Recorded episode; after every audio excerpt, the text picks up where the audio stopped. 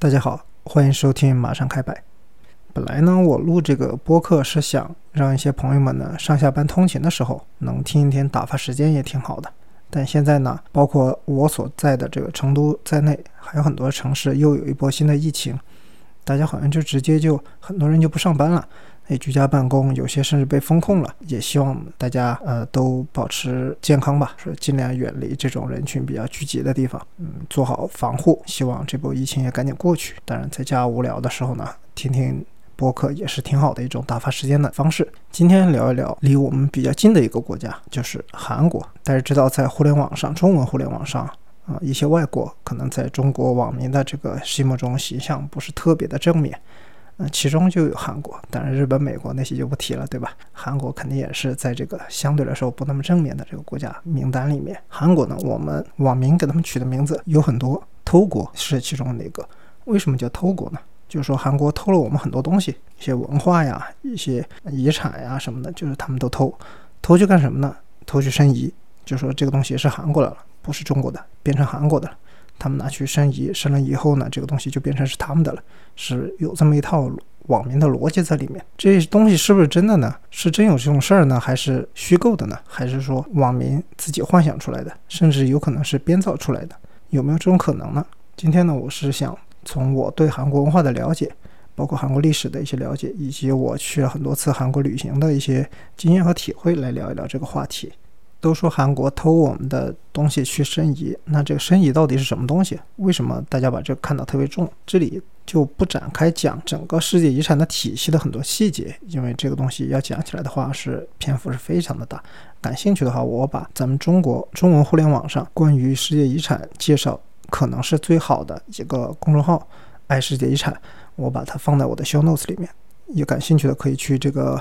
他的微博号或者是公众号去了解一些世界遗产的相关的概念和知识，我这里就大概讲一讲。哦，我们所有讨论的世界遗产都是在联合国教科文组织的框架下来讨论的一个呃保护体系，它不是那种野鸡的，就说你想说自己是遗产就是遗产，它一定是在一个高度的框架之下。我们所谓的世遗是指呃自然遗产和文化遗产这两两大类的一个总称，偏自然的就是自然遗产，像什么山啊、河啊，那些都是自然遗产；偏文化的，就像什么呃教堂啊、宫殿啊、嗯考古遗迹啊，这些就是呃文化遗产。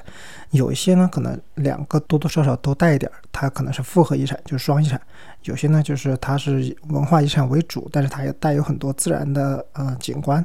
表现在里面，它就叫文化景观啊。不管怎么说呢，大类就这两大类：自然遗产和文化遗产，统称世界遗产，简称世遗。还有一类呢，就是我们说的非遗的这一类。非遗呢，也是在教科文组织的框架下保护的一个呃非物质文化遗产的名录。那么一听就知道，非物质的那都是那种无形的，对吧？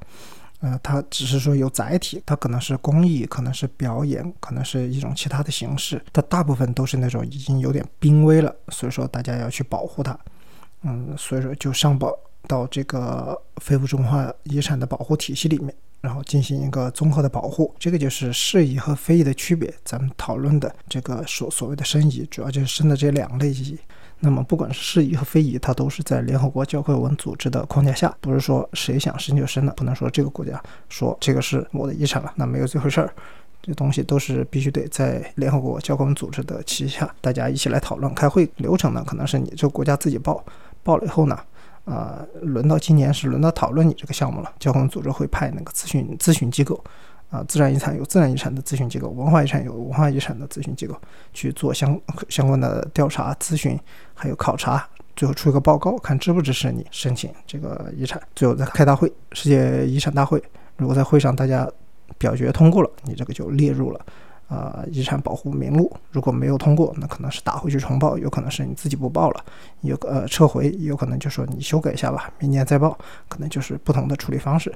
但总的来说是必须在一个大的框架下的，不能是每个国家自己说了算。在遗产这个数量上啊，中国当然地大物博，世界遗产中国有五十六项，算是数一数二吧。反正意大利第一，我们就是第二，就大概就是这这种级别。个韩国呢是以呢十五个，数量也不算多，但是肯定也不是最少的那几个。它毕竟国土面积就那么小。呃，非遗呢，韩国稍微多一点，二十一项。但中国呢是四十二项，但中国的四十二项已经是世界最多了，因为非遗的这个保护起步就比较晚，本来总体的数目是没有世界遗产那么多的，所以说啊，中国现在是四十二项，是全世界第一吧？韩国二十一项。诗意和非遗的区别呢，主要是有几点。诗意强调的一个概念是 OUV，就是突出普遍价值，你这个东西必须得是突出的，就是我有人无，它足够突出，还得是普世的。就是有普遍的这个价值，不能说你虽然有，但是大家觉得这个东西也无所谓，是吧？对全世界也没有什么太大影响。这样就说特有的不一定稀有，就是这么一个概念。它的载体呢，可能是自然，可能是建筑，这都是有形的。那非遗呢，是强调的是什么呢？是传承和保护。在这个基础上，价值概念的基础上，它强调的还是在传承和保护。因为很多非遗实际上它已经是濒临灭绝了，如果不保护，可能就没有传承了这些文化。它的一个一个原则之一呢，是谁申报谁保护，它无关归属。比如说这项非遗是我我们国家申申报的，那么并不代表它就是一定是我们国家独有的，它可能其他国家也有。但是呢，在我们国家的这个领土范围内，我们国家要起到保护的这么一个职责，这个就是谁申报谁保护。如果非遗的项目其他国家也有的，采取联合申报，或者是加个国别和地区。我举个例子，比如说共同申报的、联合申报的。蒙古族的这个长长调民歌，这个是咱们国家和蒙古国联合申报的，就是说咱们国家保护，蒙古国也保护，而且是有这种共同保护的这么一个，呃，共同保护的一个动作。还有呢，就是呼麦，是蒙古族的一个特定的一个唱腔呼麦，这个呢是中国也申申报了，啊，蒙古国也申报了，然后是各自申报的，也就是说在咱们国家境内的这些蒙古族的呼麦艺术家。他们传承保护是咱们国家自己做，蒙古国那边他们做，但是呢，呼麦不是说中国的，也不是说就是蒙古的，说非遗和诗意的区别主要就是在这个地方。那么涉及到韩国的这个非遗呢，比如说活字印刷，中国是活字印刷，它就加了一个中国活字印刷，这个其他国家也有活字印刷，只是有些国家没申没有申报，他们可能就觉得还不一定快濒危了吧，他们就没有申报。像韩国，它也有类似的，比如说海女这个文化，就是呃那种女的渔夫潜水到水底去抓那个挖那个珍珠的那个海女啊，她叫济州岛海女。为什么前面一定要加个这个地区呢？前面讲了，就是说日本那边啊东北地区的它也有海女，这个东西不是韩国独有的，但韩国呢申报的是济州岛的海女，那就是说济州岛这块儿我有我保护呗，然后你们其他国家有你们就自己保护，就这么一个意思。包括一些还有一些例子。叫农业舞，就是农民丰收的时候跳的一些舞的这一个一个祭祀活动。中国呢这边报的是叫中国朝朝鲜族农业舞，韩国那边报的呢就是韩国农业舞。这个东西实际上从半岛啊地跨半岛南北都有这种民俗，就是咱们国家的就在朝鲜自治州这些地方有的农业舞呢，咱们就保护；在韩国那边人家跳人家跳的呢，就他们保护，大概就是这么一个区别。还有一些是联合申报的呢，一个例子就是说拔河。拔河这个全世界很多国家都有吧，对吧？只要是那种农耕民族的国家，基本上都有。嗯，越南、韩国、柬埔寨、菲律宾，他们联合申报了一个拔河的仪式和比赛。这个就是他们谁申报谁保护。这这四个国家申报了，就这四个国家他们自己各自国内去保护就行了，不代表拔河就是韩国、越南、柬埔寨、菲律宾的，这不可能，对吧？咱们国家也有拔河，东南半岛上泰国肯定要拔河。呃，仪式它是分不开的，但是呢，归属不一定是这个国家的，因为每个国家都有自己的文化特征嘛。你申报了，你就自己保护就得了。在介绍了非遗的一些特征以后呢，我们就很清楚的明白了，网上说的韩国偷中国的文化或者偷东西去申遗，主要就是非非遗，它不可能偷事宜，对吧？你说韩国是搬一个山过去呢，还是搬一个庙子过去，或者搬一个什么建筑，都不可能，对吧？所以说网上说的这些偷中国的文化，主要就是偷去申那个非遗，但是不是真的呢？这个就是今天咱们主要要聊的。我是列举了几个啊。就互联网上一些所谓的偷中国文化的一些比较大的争议，第一个就是最著名的那个，就是韩国人偷了我们的端午节。这个已经是我记得是零几年的时候吧，大概就有这么一个说法，在那个时候还是什么新浪还是门户网站的时候，贴吧有没有贴吧我都忘了，反正很早就在说韩国偷我们的端午节，这个传了很多年，到现在还有人信。这个具体怎么回事呢？我我大概讲一讲吧。就是韩国是申请了一个非遗，并且通过了，这个已经是世界非遗目录里面的一项，就是叫江陵端午祭。这个名字非常的清楚，介绍了它的性质。江陵就是地点，端午是时间，祭是形式，祭就是那个祭祀的祭。中国和韩国的这个端午的区别呢，是在什么地方呢？就是韩国的这个端午啊，确实是中国传入的，大概就是我们的唐代，他们的新罗时期这个传入的啊韩国。所以说，在农历的五月初五这一天，韩国也是要过端午，他们也把这这个日子确定为端午。那么中国的端午的民俗呢，是到现发展到现在是以纪念为主，比如说吃粽子啊、赛龙舟啊什么的，但这个已经有超过呃两千五百年的这个历史了。所以说，中国的端午节呢，也是作为非物质文化遗产，也是申呃也是提交了申请，并且通过了。所以说，在那个非遗的名录里面，是同时有两个和端午有关的，一个是中国的端午节，一个是韩国的江陵端午祭。你听这个“祭”字就知道是不一样，它是以祭祀为主，它是拜神嘛。时间上也有区别，中国的端午呢，反正就一天。你看现在放放假，也是就放那一天，对吧？韩国呢，它的活动就非常的长了，拜神的这个活动就五天。如果从请神开始算，那有二十多天；从酿那个供奉神的那个酒开始算的话，前后是长达一个月。就说在五月初五的前后啊，前十五天，后十五天。基本上都是它的这个端午祭的过程，所以说你说它这个形式上区别和中国的这个端午节本来就是很啊区别很大的，而且它是限定在江陵的这个区域。它还有一个最大的特点呢，是它是一个融合式的一宗教仪式，它是儒教、萨满教、佛教的仪式并存的，所以一个缝合怪吧，非常融合。在五月初五，就是双阳碰头的这一天前后举办的这个萨满的祭神仪式，它是拜那个山神。然后让这个地方可以不受自然灾害的影响，这个就是比较传统的一个祭祀活动吧。主要目的是祈愿丰收，保佑这个居民的生产生活安全为主。你说它是多传统呢？我这里必须说，其实也并不完全是，因为就跟中国中国的端午节一样，现在咱们过的端午节的那些习俗，肯定是和比如说五百年前、一千年前、一千五百年前是肯定是有区别的，它是在变化中的。韩国的端午祭也是这样，它大部分的活动是复原的。现在韩国学术界争议也挺多的，就说有说法是它也是持续了一千年，但是这个说法并不准确，因为很多那个活动啊都是殖民时期就中断了，后来韩国就是独立以后呢，根据当时还活着的一些老人的一些描述，就是把这些活动也给复刻出来了，所以说很多它也是复原的，只是说大的这个形式啊，祭祀的这个形式保留下来了，但它也为振兴了江陵当地的这个观光经济起到了很大作用。这个端午呢，多说一点，就是其实，在中日韩都有对应的节日，它肯定毫无争议的是从中国传出来的。但是呢，传到日本、传到韩国以后呢，朝鲜半岛和日本，呃，列岛以后呢，都是随着本土化的发展，已经含义天差地别了。比如说日本就演变成了儿童节，而且日本现在用的是公历，就是嗯，公历的五月五号这一天是变成儿童节了。各个国家自己保护这个传统文化呢，和抢别人的文化其实是没有任何关系的。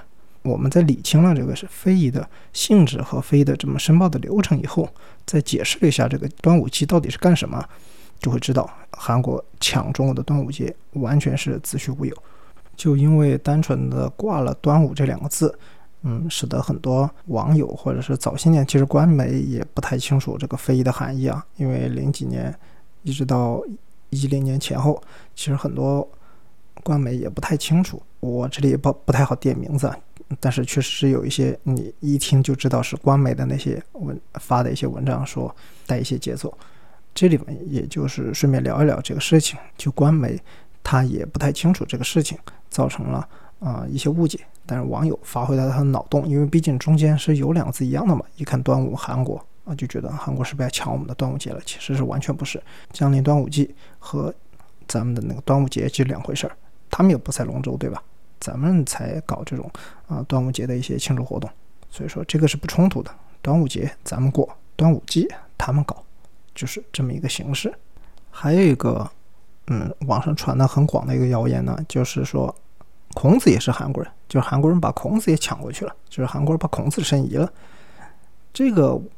听起来更荒谬是吧？这韩孔子怎么可能是韩国人呢？这但凡受过这个基础教育的人也都知道是吧？那韩国人就是网友就是喜欢把别人想的是过于蠢，就韩国人也不至于对吧？你说韩孔子是韩国人，这个谣言的传出来的这个新闻根据呢，是当时韩国申遗了一个世界遗产，就是儒家书院，韩国儒家书院是申请到世界遗产，这是二零一九年比较新的一个世界遗产，但是申请申办的那个啊时间就很早，很早就在提这个事儿。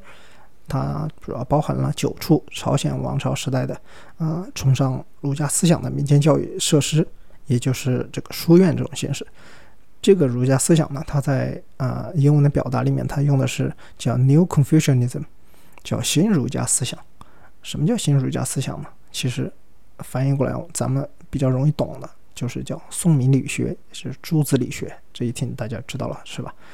但是因为这个里面带有儒家两字呢，就是很直接的就和孔子挂在一起，就被解读成就是他们把儒家这个思想都偷了，就是韩国。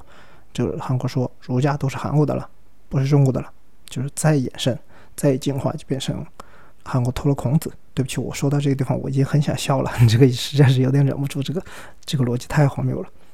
就从来就不存在什么偷了儒家这么这么一回事儿啊。这是书院是推动了当时，而他是明确明确了说了，是推动了来自中国的新儒家思想，也就是说宋明理学。成啊，朱子理学在半岛的发展是古代亚洲文明交流、互相交流、互相借鉴的一个产物。嗯，而且他的报告也好，他的一些描述也好，都说得很清楚，是来自于中国的儒家文化在亚洲文化圈传播发展和当地文化交融的一个体现，反映了来自中国的新儒家思想和韩国当地实际相适应和契合的一个历史过程。所以说，他在每一个描述里面。都不断的在强调来自中国的新儒学思想啊，宋明理学、呃朱子理学，他都说得很清楚。到了韩国，肯定要根据当地的情况是进行一些调整，对吧？因为本土化是文化传播普遍存在的一个现象，嗯，它是一个适应过程，是一个改改变。我不应该说改良，应该是一个改变，是适应当地，而不是说抢占或者是被抢占。举个很举个可能不是很恰当例子，那肯德基它也出老北京鸡肉卷，对吧？它里面还挂了“北京”两个字，你这是北京变成了肯德基的吗？北京被肯德基抢了吗？这么说不合适，对吧？韩国当时叫朝鲜嘛，朝鲜王朝，他的新儒学的代表是这个叫李晃李晃先生，三点水一个啊晃，李晃先生。他被称为是东方朱子，是这个推西学派的创始人。他的那个学说就很多，我也不细讲了，就是概括起来有几句，大家一听也知道：存天理，灭人欲，是吧？大家一听就就知道这根正苗红的朱子理学。他主持下的这个少修书院，成为半岛最早的那个私设机构。他后来隐居的那个桃山书院呢，也是作为私立学院宣讲李晃的这个文学思想和爱国心的一个场所。呃，这几个书院呢，都是被一起打包进了这个韩国新儒学书院申请世界遗产，并且通过了这么一个名单里面。很多营销号就说韩国偷了中国的书院文化，就是书院这种东西，教授呃儒学思想这么一个场所，它生意成功了，就代表书院是韩国的了。但是他们这些就不知道，中国在更早的时候就有儒家书院生意成功。这个白鹿洞书院是庐山这个世界遗产的一个遗产点，嗯，松阳书院是登封天地之中建筑群这个世界遗产的遗产点。这些登陆世界遗产都比韩国书院是要早，怎么可能说韩国申请了就中国的书院就被就被偷了呢？中国也有自己的书院文化，这个一点不冲突呀。让孔子被韩国申遗更是扯淡。中国的文化遗产、世界文化遗产曲阜的这个三孔——孔府、孔庙、孔林，这个也是中国登陆的世界文化遗产啊，而且很登陆的很早。这个就早就给孔子是盖章认证了呀。这孔子不是中国的，还能是哪儿的呢？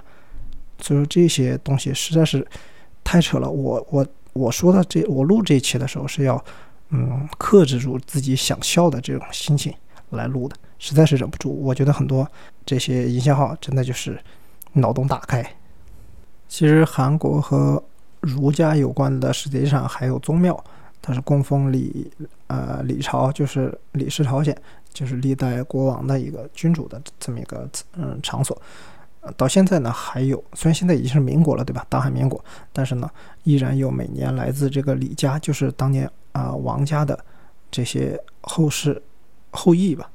啊，成员每年到那个地方去祭祀，现在搞成一个有点类似观光活动一样，我也不知道他们来作秀还是什么，反正搞得挺隆重的，很多人还去参观嘛，然后也有一些影影视可以看到。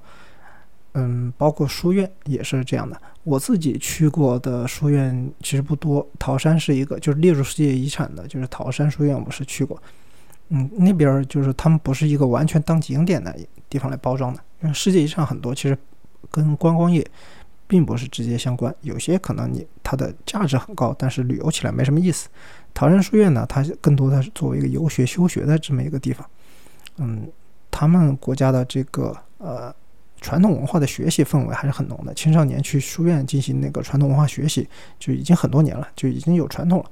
像比较有名的少修书院吧，呃，之前看到一个报道说，它是每年青少年去学习都有超过一万几千人来着，反正上万，至少五位数的，还所以说还是挺可观的。国内这边呢，呃，就是各个书院修学游学活动近几年是特别多了。总体来说，商业化还是比较浓的，但是呢，有人参加，文化就可以传承，我觉得都还是挺好的。韩国那边它的形式呢，主要是呃游学为主。我当时看他那个宣传啊，就是他当然是需要预约和日期，而且对外国人可能不太友好，因为如果不懂韩语的话，你去了反正也不知道在干啥，可能学学动作什么可以，我我就没有去报。嗯，他是有住在那儿啊，早上起来干什么，就是完全复刻，但也是根据一些资料啊，复刻一些当年的。嗯，学生书院的学生早上起来早课，然后去干什么？包括他们住在书院里面，还要去种地，呃，怎么样？呃，跟老师请安，很多这种呃儒家的这种传统文化的一些风习俗吧。嗯，这个东西是不是适应现代化，或者说它对不对？价值观什么的，咱们先不去评判。就是，他们国家保护这个传统文化的这个活动作还是做的比较好的。从旅游的角度来说。相对来说，韩国书院是旅游起来比较方便的，因为它在那种枢纽的车站都有指引的宣传，比如说坐什么车可以去啊，然后有什么活动啊，啊就比较方便。但是我也是看公共交通就过去，因为我在那边不开车嘛，也没法开车，就只能坐公共交通。虽虽然书院基本上都是。嗯，偏离现在所所谓的这个现代化的市中心，呃，都是比较接近快往山里去的。但是它的一些公共交通的路线呢，还是有规划的。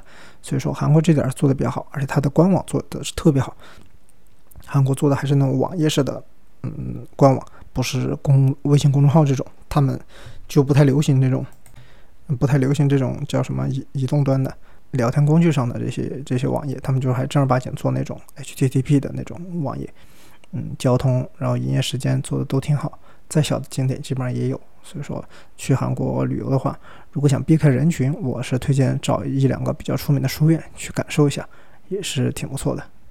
啊，还有一个这个谣言就更离谱了，就说佛祖也是韩国的，就是这些营销号编啊。这是越变越大了。最早是端午节是吧？然后是孔子，现在佛祖也是韩国了。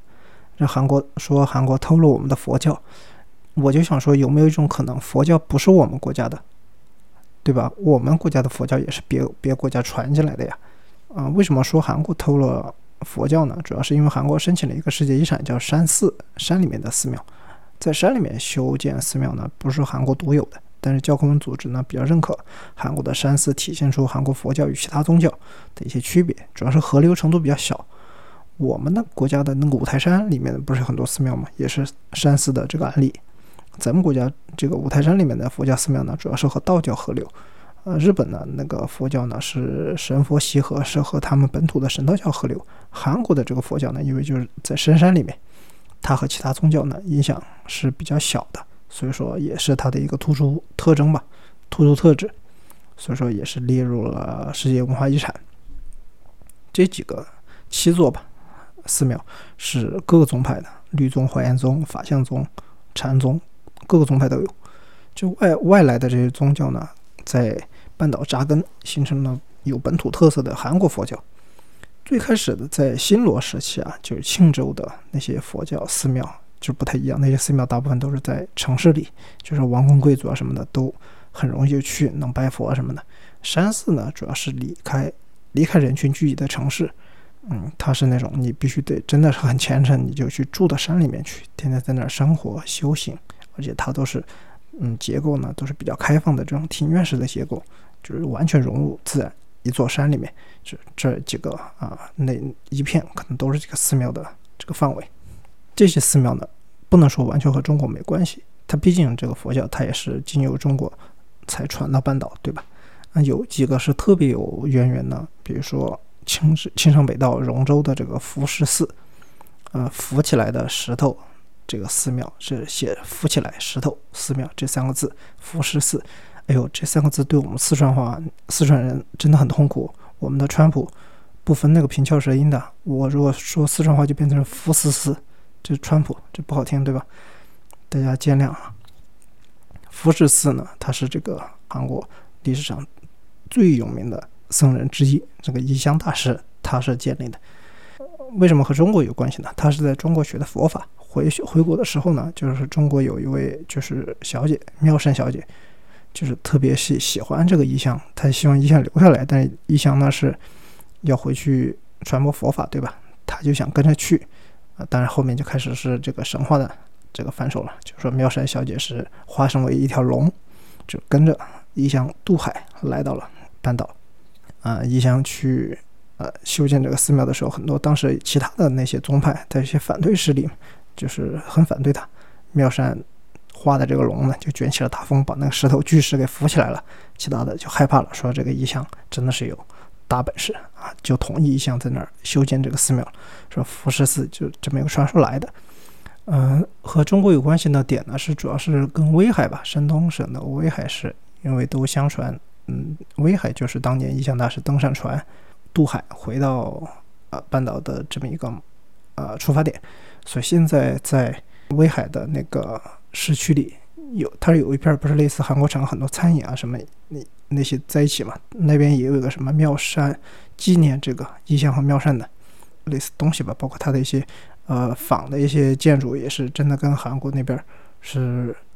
不不叫一比一吧，反正但形制是一样，所以说大家参观的话，就去威海旅游，去吃点韩国料理，也是可以看看有有这么一段历史吧。我自己去过的韩国的山寺呢，是青山北道安东市的这个凤亭寺，凤凰亭在那里的寺庙凤亭寺这三个字，呃，是从安东市区得挺远的，反正过去他那个车也不太方便。你可以打车上去是没问题，然后公交车也有，但是那个班次也特别少。我当时是打车去，然后坐公交车回来的，倒是也不是那不是很贵就是了。因为在山里嘛，嗯，它交通不方便可以理解。它里面的一个叫极乐殿呢，这是韩国现存最最古老的木构建筑，大概是被推测应该是十三世纪高丽时期修建的，相当于我国家的南宋吧。所以说这个是他们国家的国宝了。呃山寺一般是，顾名思义嘛，都是在山里，所以它的风光什么的都特别好。嗯，我在那边遇到的游学呢，就是学生和老年人是最多的，组织介绍一些宣扬他们韩国的一些传统文化的东西，这肯定是这两个团体呃是受众是比较多。当然还有很多就是中青年啊，中青年去主要是当爬山，因为他都是在山里嘛，然后他们就从很下面就开始爬，不是说我坐到公交车。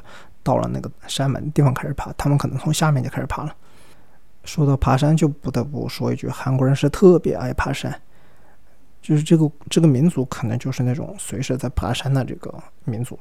我去那个另外一个世界遗产南汉山城，是在首尔附近京畿道的一个呃一个世界遗产，它是下面有那种宫殿，就是当时韩国的呃国王住的，上面是有那种军事要塞一样的那种城，南汉山城。嗯，呃，是被皇太极围困，然后攻下了，所以说朝鲜当时后来就投降给后金了嘛。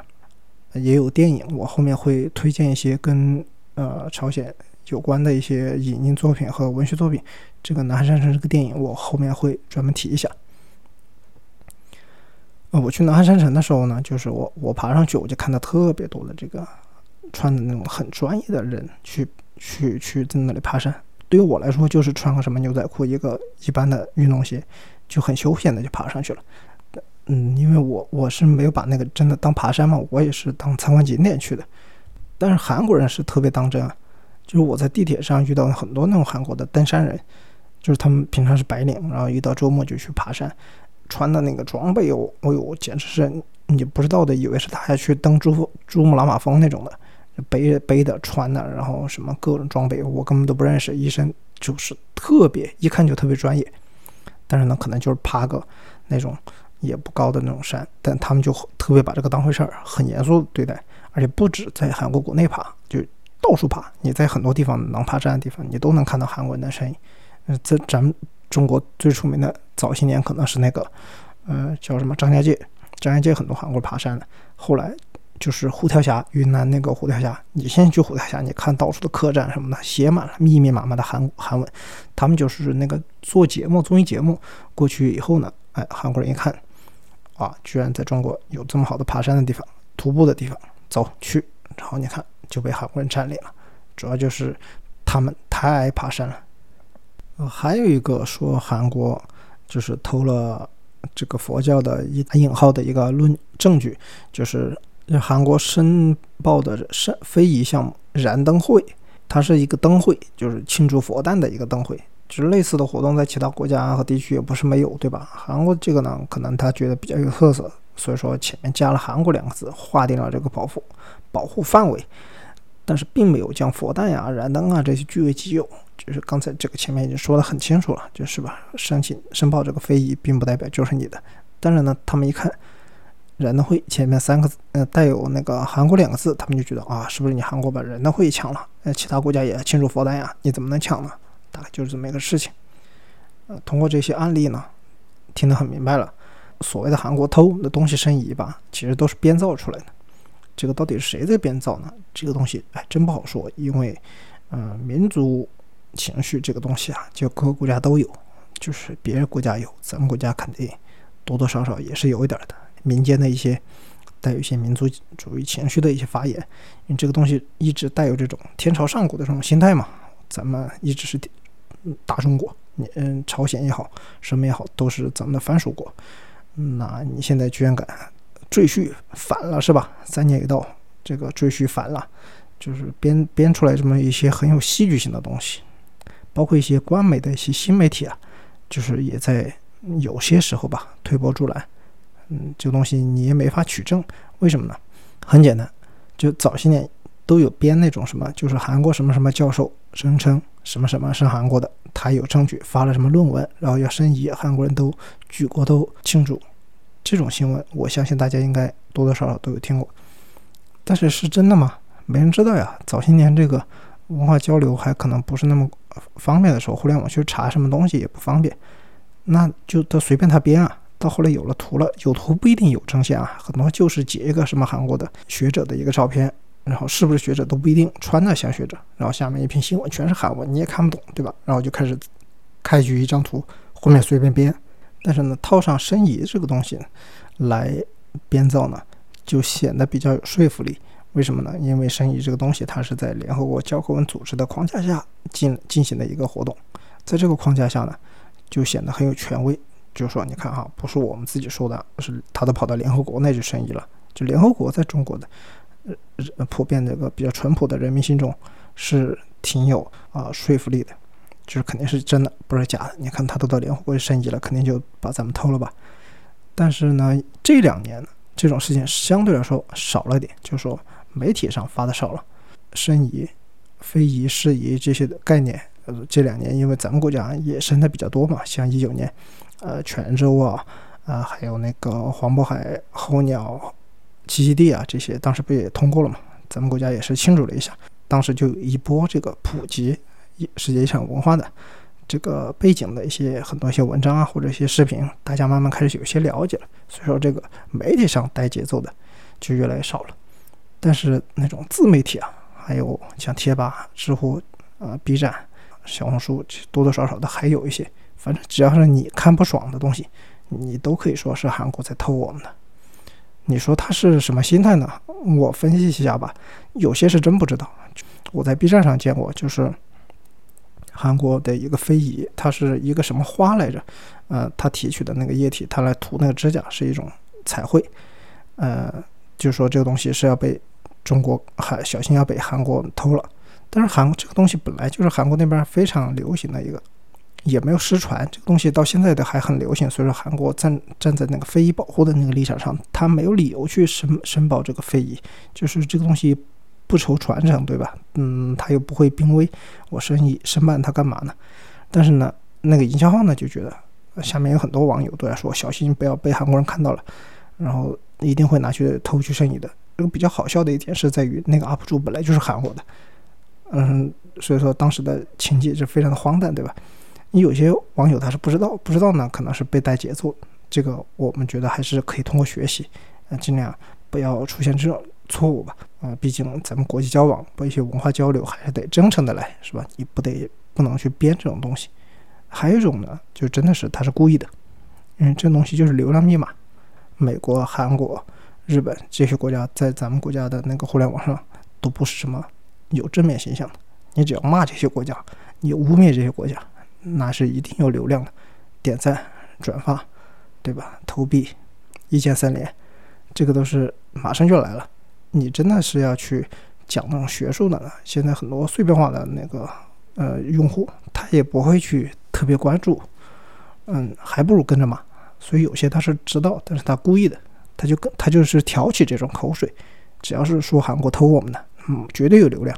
你去发一个什么韩国做了什么好事？对我们国家一些什么元素啊，那没人看。你说韩国偷了我们的什么东西？呃，今年偷端午，明年偷中秋是吧？那我，你一下就爆了，几万转发什么的都很正常啊。所以我个人的观点是，文化跨国的这个文化交流还得真诚。你如果嗯做不到对待别国的这种文化真诚，那你认识自己国家的文化，你也很难说有一个客观的立场，因为你不能平等对待嘛，对吧？那你你你你反思一下你的国家。对不起，我又用“反思”这个词了，可能这个词比较敏感。最近大家都说什么“反思怪”“反思怪”，但我是真的觉得，就是你可能回头想想，不叫反思吧，就是换个换个角度来想一想，是不是对自己国家的文化也有不清楚的？就比如说那个端午节，是吧？你端午节，咱们国家也有很多什么自媒体，他也不知道什么意思，那居然写了什么啊？《离骚》背也背不出来两句。就你对自己国家的这个文化也不太了解，你就天天去网上去说别人偷了我们的文化，那你这个说的这个依据在哪儿？你人家问你偷的啥，你也说不出来，就只能跟着跟着别人带节奏的这样说。我觉得这样还是不太好。但话又说回来，中国和韩国很多这种，嗯，包括文化也好，其他的也好，是不是就是完全没有争议的？当然不是，还是有很多是真的有争议的。就是韩国人想去偷的东西，这个我我这里就开始聊几个比较有名的了。第一个最有名的当然是长白山，就零七年的时候亚冬会短道速滑女子三千米接力，就是韩国当时得了亚军，然后他们上集体上这个领奖台的时候呢，就高举几个那个横幅，就说白头山是我们的领土，就他们叫白头山，我们叫长白山，就是引发了巨大的争议。这首先是要说一个体育赛事是远离政治的，你不能跑到一个体育赛事大会里面去宣扬你的这个政治立场，对吧？这个是有点不太合适的。其次呢，这个内容本身也是很荒谬的。就长白山是什么？长白山是中国和朝鲜的边境，就是咱们吉林南部的这么一个山脉。长白山和山顶的天池呢，是被这个朝鲜族人呢认为是他们民族的圣地。就是中国和北朝鲜政府当时是签订了一个中朝边界条约，在一九六四年，就是把长白山这个区域呢进行了划分。呃，中国呢是呃做出了一定的让步，中朝双方是以天池为界，各占一方。这里面有个问题就是说，你看朝鲜说长白山，但天池也长白山的一部分，对吧？是他们的领土，还可以理解，关你韩国什么事儿，对吧？而且。长白山是真的是朝鲜或者说韩国的固有领土吗？可能这个东西还是有争议的。他们的老祖宗看到都要气得活过来。领土这个东西呢，靠地图是很清楚的，能分辨出来是一个证据。很长的一段时间呢，朝鲜是没有地图这回事儿的，他们自己画地图就是那种很荒谬的那种地图，但没有准确的地图。就他们画地图就是可能朝鲜跟中国一样大那种，呃，民族主义思想是爆棚的。它第一幅几乎和现代地图区别不大的这个地图啊，呃，是朝鲜王朝时期的这个地理学家金正浩绘制的。这个图呢叫大东舆权图，这个舆舆图就是地图的意思了。大东什么意思呢？大东就是当时的朝鲜，因为咱们中国是中国嘛，就是以中国为中心叫中国。他们在海东，黄海以东，所以他们叫东国。嗯，为了表示自己呃有点骄傲的这种感觉，就是前面加个大字，就跟什么大上海啊那种感觉一样的大东。这个图呢，我放在那个 show notes 里面，大家可以看看。这个是朝鲜王朝时期金正浩，他是靠步行啊走遍了半岛的每一寸土地绘制的这么一个地图，而且你也可以看到他绘的图跟现代几乎是差不多的。呃，这个里面就明确标注了中国和朝鲜的这个国界，而且还有标有这个勘界碑。嗯，在天池以南还挺远的一个距离吧，上面都标的很清楚，说明这个长白山就是我国的固有领土啊。这这个跟他们当时的朝鲜王王朝李氏朝鲜也没有什么没有什么关系的。其实他们说长白山是他们的神话源头，这个也是一种附会。长白山这个名字呢是满语来的，翻译过来应该叫大白山，它也叫过太白山，因为大通太嘛。但陕西那边有个太白山，但是很多史料里记载不是这个吉林南部的这个太白山。通常记记录这个太白山的时候呢，是和这个天池是系在一起的，所以说应该说的就是现在咱们这个长白山。他们朝鲜神话里面说的那个山呢，原名是太伯山，伯是那个伯父的伯。有个问题出在什么地方呢？就是谚文啊，他们韩韩语里面，朝鲜那个他们世宗大王发明的那个谚语。呃，现在咱们看到那个韩语，什么一个圈儿、一个竖、一个竖钩、一个折，那那个符号那个东西写出来呢，跟太白山是一个词，因为发音是一样的，他们就觉得啊，那肯定就是太白山了。太伯山原来就是太白山，太白山就是现在的长白山，他们逻辑是这么一个来的，这个东西很荒谬，对吧？为什么呢？因为他们是根据发音来判断的，太白山是太伯山。其实早期的这个历史典故啊，《三国一世》啊，里面记载的很清楚，太伯山，妙香山也。这太白山就是现在朝鲜境内的那个妙香山嘛。你去朝鲜旅游，很多团队就会组织你去妙香山参观的，那个才是他们所谓的朝鲜民族的这个神话发源的这个地方。当然，神话很多附会了，妙香山可能也是其中的一个，就是它可能是很多山，甚至可能是没有具体的哪个山，可能就是一座一座神山。你非要按那个读音就扯到那个太白山，我觉得，嗯，这个逻辑在我这儿是站不住脚。当然，这个长白山这个闹一闹呢，可能就是一种意气之争，嗯，它不存在什么领土纠纷。这个就算再怎么有领土纠纷，跟韩国没关系是吧？咱们和朝鲜已经勘定了这个边界了，这不存在任何纠纷。唯一一个有纠纷的呢，他们认为有纠纷的是这个建岛问题。建岛是什么意思呢？建岛其实是一个单方称呼。是当时韩国把这个图们江以北、海兰江以南的这么一个三角地带，呃，宣称是他们韩国的土地。这个当然是在啊日本侵略者的支持下，这个宣称带有强烈的这个政治属性在里面，就殖民时期的一个政治属性在里面。这东西是不是立得住脚？我们从他们国宝地图这个大东夷全图里面也能看出来，当时把这个国界是分得非常的画得非常清楚，就是图们江。他们所谓的叫豆满江，我们叫图们江，所以说图们江以北肯定都是中国的领土。但是他为了侵侵略中国呢，强行捏造出了一个建岛问题。当然是有比较实历历史的实际情况，呃，比较复杂。因为当时很多这个朝鲜北部的这个居民啊，农民，他们是跨过了国界，就是图们江来到中国现在延边的这这些地方，呃，来开垦开荒居住。同一时期呢，咱们。山东等内地也有很多，呃，跨过这个山海关进入东北地区，这个闯关东嘛，对东北地区进行一个开垦。当然，韩朝鲜那些农民过来肯定是非法的，但是中央政府当时的清朝也没有啊能力去管到那么偏远的地方，所以也就他们就在那边开垦。后来很多人就住下来了，成为现在的这个啊延边这边朝鲜族的一些呃最早来的这些祖先吧。就因为这个，后来的韩国呢，就是拿这个当一个依据，有很多朝鲜人在那里居住，形成了这个实际的居住点和控制区，所以他们觉得海南江以南，啊，图们江以北的建岛地区都是韩国的领土。现在还有很多那个民间组织，就在那个什么光化门呐、新西川广场广场那边，呃，示威，搞一些什么游行啊。啊，就希望政府支持他们收回这个建岛问题的一些活动嘛。但至少从二十一世纪以来，各个韩国政府都是不太管这个事情，你随便闹，反正我也不管，没人会拿这个这个历史遗留的这个剑道问题去跟中国谈，是吧？你这个根本不可能有任何危险，就恶心一下就行了。就是咱们感觉挺恶心的，他们韩国政府自己也感觉挺恶心的，因为这帮人就是比较极端的那种民族主义者，在各个国家可能都是政府比较头疼的那帮人。还有一个比较大的争议，可能不一定叫争议合适吧，应该是争论比较多的，就是。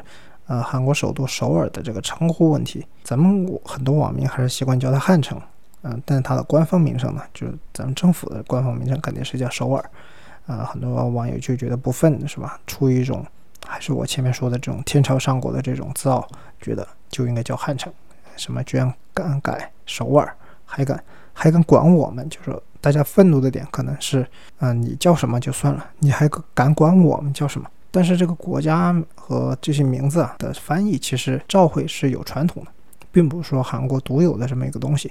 嗯，比如说早几年西非的一个国家，现在我们叫科特迪瓦，当时很多国家它是来自法语的嘛，科特迪瓦翻译过来就是象牙的海岸。咱们国家早些年也叫它象牙海岸。嗯，英语里面也是把它翻译成 Ivory Coast，就是呃象牙海岸的这个意义。但是呢，他觉得就是这个国家觉得呢。这个名字是带有强烈的那种殖民主义色彩的，他们是觉得这个名字不太好，就召回了各个国家，希望呢都改成音译。其他的国家也保留了科特迪瓦这个拼法，咱们国家也是用了这科特迪瓦这么一个音译，就再也不叫象牙海岸了。啊，韩国这个情况也是一样的，中文名叫首尔呢，是韩国政府专门召回我们的，倒不是说改名，其实这个不存在改名这么一说，因为它名字就没有改过，它就一直叫首尔，就是 Seoul。这个词是一直存在的，但是它一直没有对应的汉字词，所以说它才取了首尔，选择了首尔这两个汉字，然后召回我们中国，包括像其他用汉字的那个国家，它也都召回了。如果你们要用这个汉汉字来表示表达韩国的首都的话，就请用首尔这两个字，而它通过正规的这个官方渠道给召回的。咱们国家呢，也就是啊遵从的这么一个召回，因为民从主人嘛，只是一个原则。为什么到很后来才有的首尔这个事情呢？因为韩国其他的城市啊，基本上都是有汉字对应的，比如说太谷，它写出来是大邱；釜山就是写出来是釜山；英中写出来是仁川。就是韩语它有它的发音，有它的谚文的写法，但是它一定有个汉语的汉字的对应的词。偏偏首尔是一直没有的，就是以前啊啊王朝时期叫什么汉京啊、呃汉阳啊，那些都是有的。咱们就不管那么多了，就一直就叫它汉城，因为它可能城市名字就叫一个汉嘛，就一直这么多年持续下来了。但是后来它改叫那个首尔这个词的时候呢，它没有给这个词取一个。汉字词这个词的意思呢，就是首都或者首要的城市这么一个意思，但是它并没有一个对应的汉字词，光秃秃的在那个地。咱们国家呢，很长一段时间也不知道怎么该怎么称呼它，所以一直就延续了叫这个汉城。那直到他通知中国以后，就用首尔这两个字了，就是首就是首都嘛，尔就是一个可能是虚词还是什么的，反正首尔就是这是首都的意思。呃，我个人就觉得呢，这个词还不如我自己想的一个词叫首义好一点。邑就是那个都邑的邑，就是很有都城的那个感觉，是它也表示城市了。首邑的意思就是是首要的这么一个城市，那就是首都嘛。这里就要说到一下他们韩国的这个文字谚文，世宗大王发明的这个谚文，它是表音的，就类似咱们的汉语拼音那种感觉，只是它没有罗马化，它就是呃用的那个他们的那些符号，什么圈儿啊啊，什么竖折啊，反正这种东西，就让文盲一眼也能看出来这个字读什么。就是有上下结构的，就是从上往下读；有左右结构的，就是从左往右读。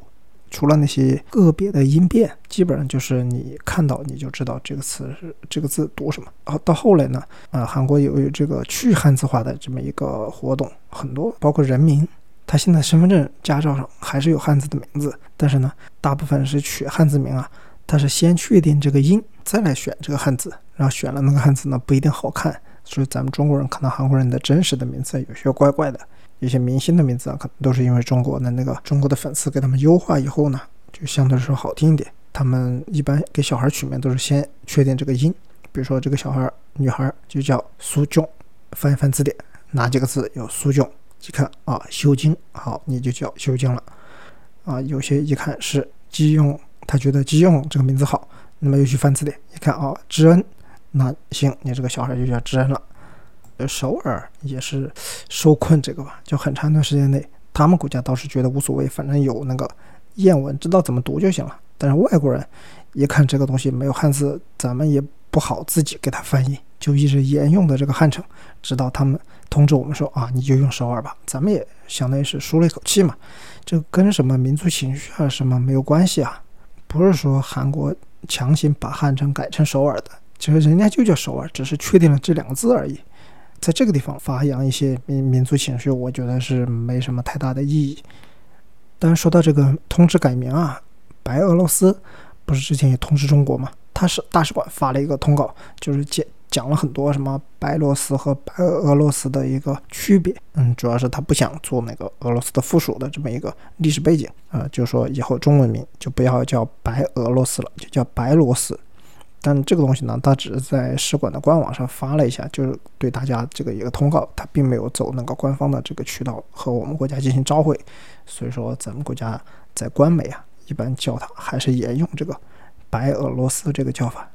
其实很多这种国民，你不召回我，我就照着我以前的喊，对吧？就跟中国也没有召回他，你现在必须叫我们中国，他还不是一直一直叫我们契丹嘛？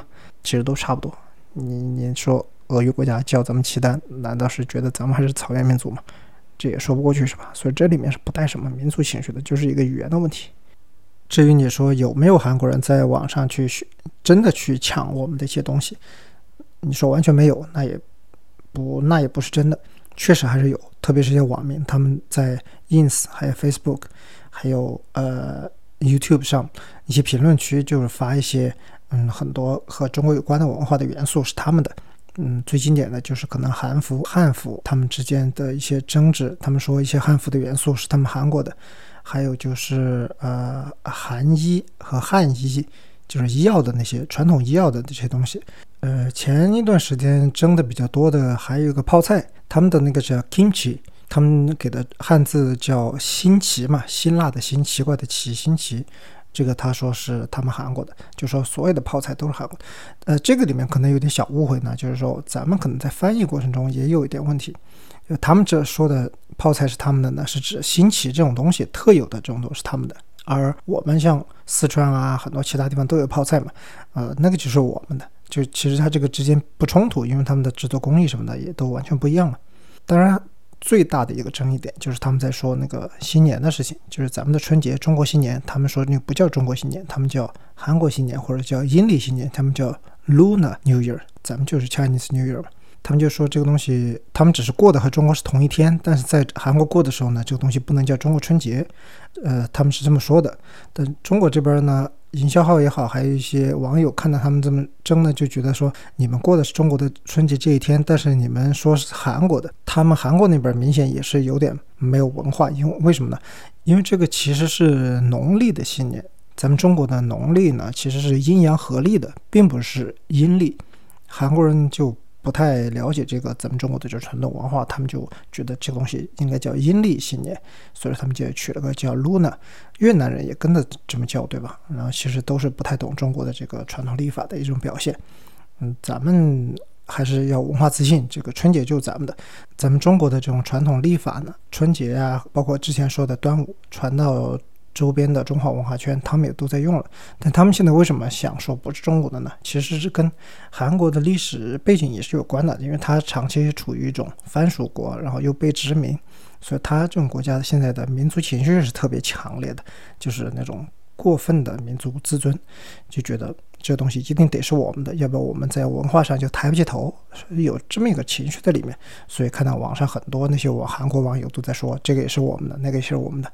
但是这个在只是只能停留在就是网络舆论上，就是咱们网友如果一闲得慌没事儿就跟他们去网上吵吵就行。但是这个东西他们自己也影响不了他们整个国家政策层面上的或者很多东西。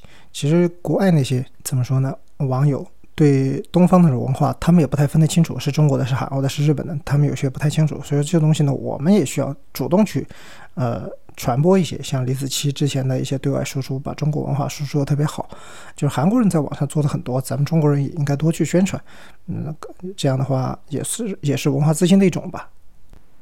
呃，感觉说的也差不多了，最后呢就随便推荐几本朝鲜文化历史相关的一些图书，还有影视音像作品。如果想了解就是朝鲜王朝这个历史呢，又不想去读那种很艰深的历史书，我是推荐一本叫《海东五百年》，我会把这个名字放在那个 show notes 里面。作者是丁成南，他是在韩国读的这个博士，有非常深厚的这个韩国文化历史研究的背景。他主要的研究方向呢，就是在李氏朝鲜。他写的这本书呢，算是一个通史读物，不是那种很艰深的历史读物。看一看呢，是非常能帮助你了解韩国的一些呃朝鲜啊历史文化的东西。还有呢，就是推荐一些电影，像《南汉山城》《观象》，包括电视剧的话，《大长今》嘛，这个也算是比较经典的，介反映了朝鲜中宗时期的一些文化风貌。还有稍微玄幻一点的那个叫《王国》，就是李氏朝鲜，它里面的很多细节也是朝鲜时代背景的。这些作品的名字我都会放在那个后面的 show notes 里面，所以今天差不多就聊到这里吧。主要就是呃，希望大家多了解一些其他国家的一些文化，可能不要再受这种营销号的这种影响，不要觉得所有国家好像都准备偷咱们的，真的不是这样。每次你遇到这种事、这种新闻或者这种自媒体文章的时候，你就告诉自己一句话：你要记得，肯德基它也有老北京鸡肉卷。今天的节目大概就到这里。哦，对对对，再来个收尾。네감사합니다